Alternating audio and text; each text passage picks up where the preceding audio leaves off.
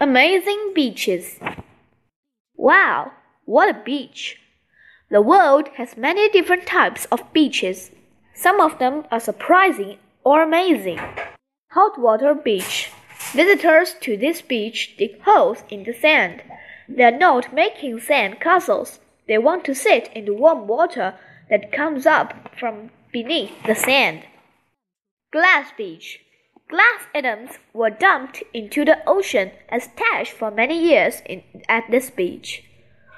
The waves and rocks made the glass smooth over time. Today, the glass looks like gems. Beach in a field. Not all beaches are found along the shore. This beach is surrounded by land. The water reaches the beach from underground tunnels. Tiny Star Beach. The grains of sand at this beach are shaped like tiny stars. They are really shells that have been worn down into these shapes. Bowling Ball Beach. The round rocks at this beach look like bowling balls. You can visit these amazing rocks during low tide. Black Sand Beach. Red turtles come to this black sand beach. The sand is black because it's made of tiny pieces of rock from a volcano. Pink Sand Beach.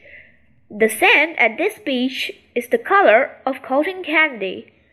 The white sand mixes with pieces or red shells to make the sand pink. Giant Rock Beach. This beach is full of giant rocks. People aren't the only visitors to the beach. About 3,000 penguins live here. White Sand Beach.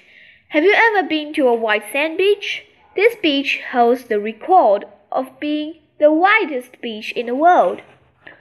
75 Mile Beach. This beach is so long that it's used to a runway for planes. Be careful when swimming there, though the water is full of sharks. Amazing beaches.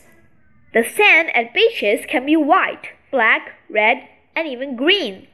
Some amazing beaches look as though they are from other planets. What types of beach would you like to visit?